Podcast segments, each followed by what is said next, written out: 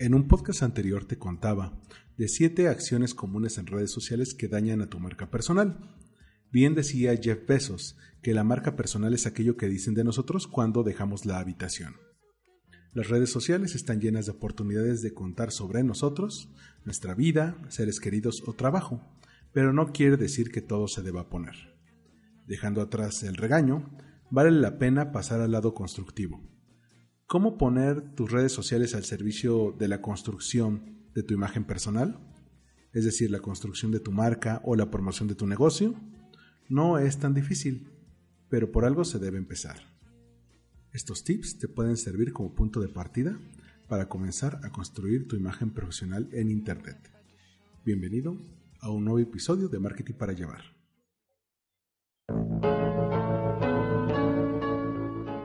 Esto es Marketing para Llevar. Cápsulas de mercadotecnia para tu negocio. Con Armando Ruiz.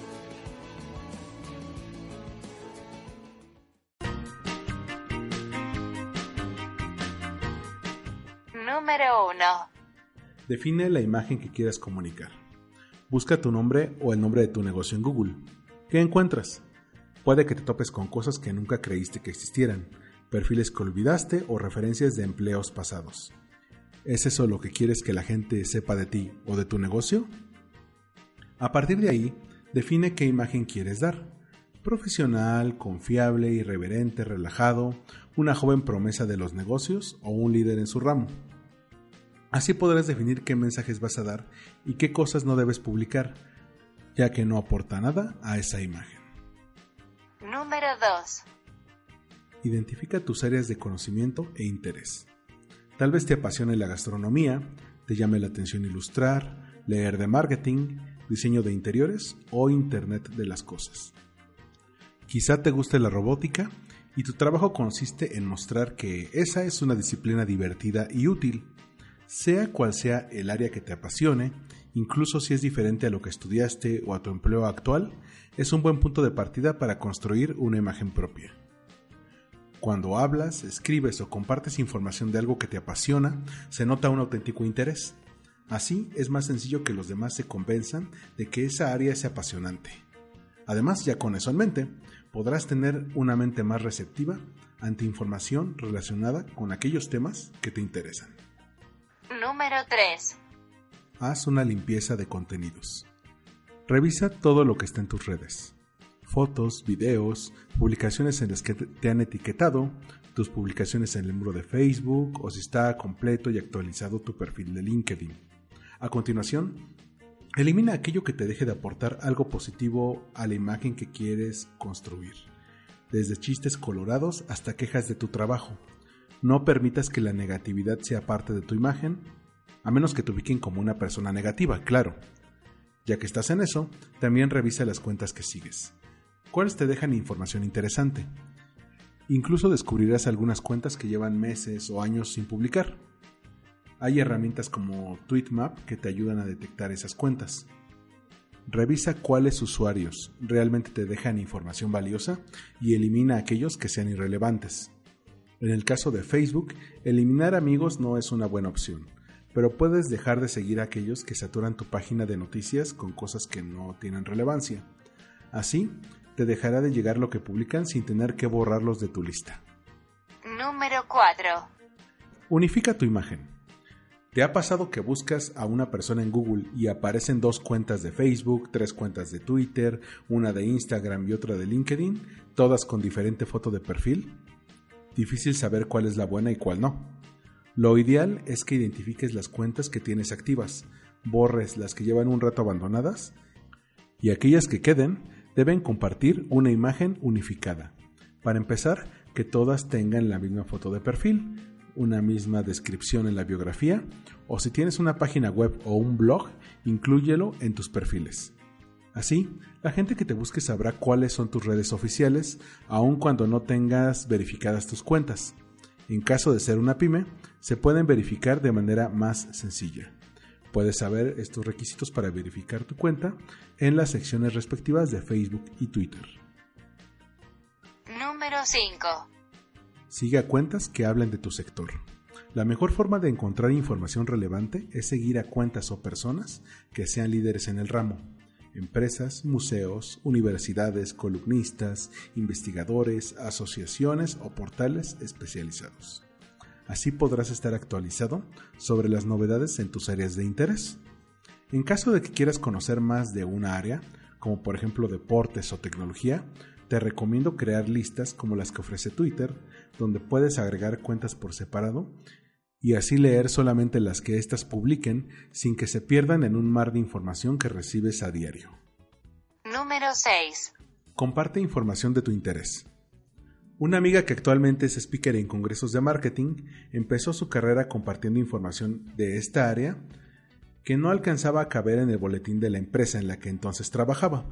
Con el tiempo, comenzó a buscar en más y mejores fuentes hasta conocer sobre las nuevas tendencias en el sector, crecieron sus seguidores y de ahí comenzó a escribir contenido propio. A veces es difícil escribir con regularidad, grabar un video o un podcast, pero la ventaja de seguir cuentas de tu interés es que algo de lo que publiquen te puede interesar y lo quieres compartir con quienes te siguen, desde tu muro de Facebook hasta un simple retweet. Incluso puedes sumar a tu perfil profesional si lo compartes en LinkedIn. Número 7. Genera conversación. Las redes sociales no son un canal de una vía, como la radio, periódicos o televisión, sino que permite un intercambio de ideas entre los usuarios. Asumiendo que sabes las consecuencias negativas de usarlas solamente para pelear con otros usuarios o insultar a algún famoso que no soportas, hay que recalcar que también sirven para construir una buena impresión de ti. Puedes pedir opinión o aclarar una duda con algún especialista en tu sector mencionar aquellos cuyos videos o blogs te gustan, o dar tu lista de cuentas favoritas para aprender de viajes, cocina, cine o tecnología.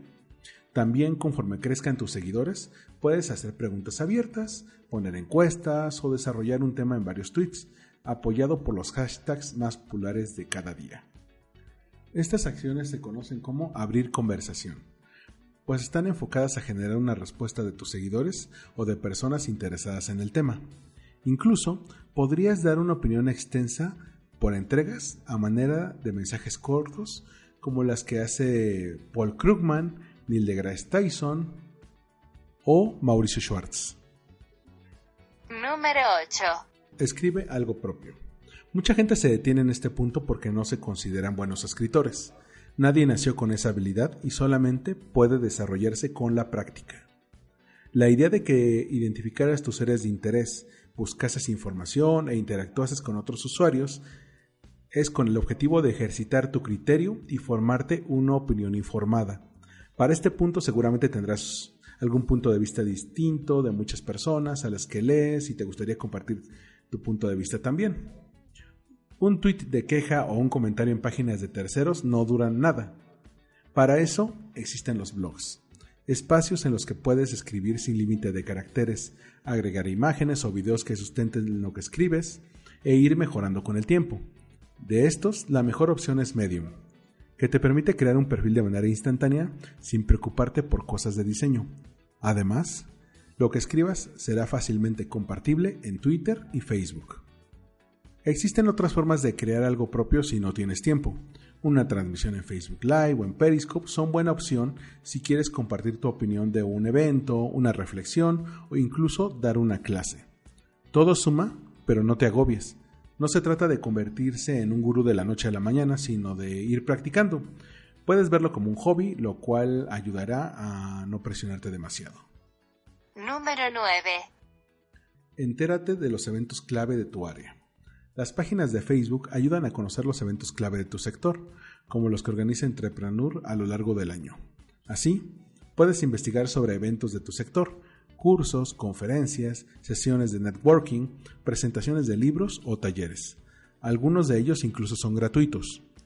Esto te permitirá no solamente detectar oportunidades para ampliar tu conocimiento, sino hacer networking, es decir, conocer a personas con gustos e intereses afines con los que puedas hacer alianzas o poner en marcha nuevos negocios.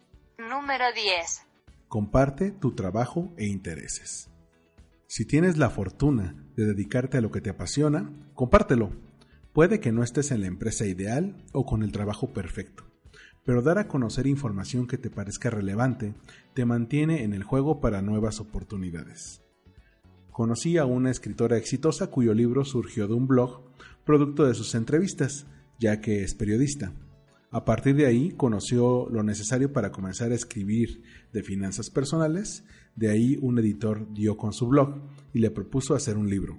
Actualmente este libro lleva más de 300.000 copias vendidas. Número 11. 11.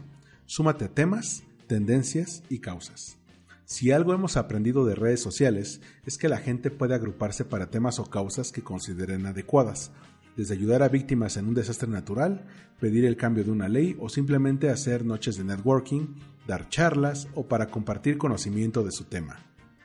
No te quedes simplemente en publicar y retomar información. Únete a la conversación utilizando hashtags o viendo los temas del día y busca conexiones con tu área de expertise algo que pueda relacionarse con tu imagen profesional. Eso demuestra no solamente que te informas de lo que ocurre en tu entorno, sino que cuentas con conocimiento de tu tema. Número 12. Incluye tus redes sociales en tu tarjeta de presentación. Adiós al viejo formato de las tarjetas blancas con tu nombre, correo electrónico y teléfono, sin nada más que el logo en el reverso. Si quieres ganarte la confianza de tus contactos de negocios, debes abrirles las puertas a tu imagen profesional. Como las redes sociales pasarán a ser parte de la imagen que quieres comunicar, es recomendable incluir los perfiles de las cuentas que tengas como públicas o en las que tengas mayor actividad como LinkedIn, Twitter o tu blog. Si no quieres cambiar el esquema de tu tarjeta, puedes incluirlas al reverso como complemento de la información principal. Esto es recomendable para profesiones que tengan que ver con medios o industrias creativas como publicistas, diseñadores, periodistas, productores, community managers, publirelacionistas o directores de agencias, así como emprendedores ávidos de construir una red de contactos profesionales en poco tiempo. ¿Qué mejor forma de contacto que en redes? Bien, puedes tomar estos consejos como punto de partida para dejar de ver las plataformas online como simples distractores y convertirlas en herramientas para tu promoción personal y el crecimiento de tu negocio. Sigue en este espacio para conocer más de branding personal. ¿Te gustó este episodio? Compártelo. Dale like en iVoox o ponle 5 estrellas en iTunes para mayor difusión. Siempre te lo agradeceré. Cualquier duda o comentario puedes contactarme en Twitter como armando-mkt o en la página allwinidisblog.com. También en Facebook puedes encontrar la página de allwinidisblog. Nos escuchamos en el próximo episodio de Marketing para Llevar. Hasta la próxima.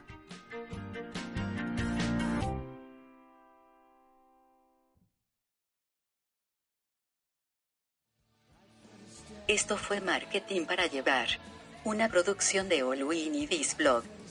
Disponible en iTunes, iVoox y en allgreenidisblog.com.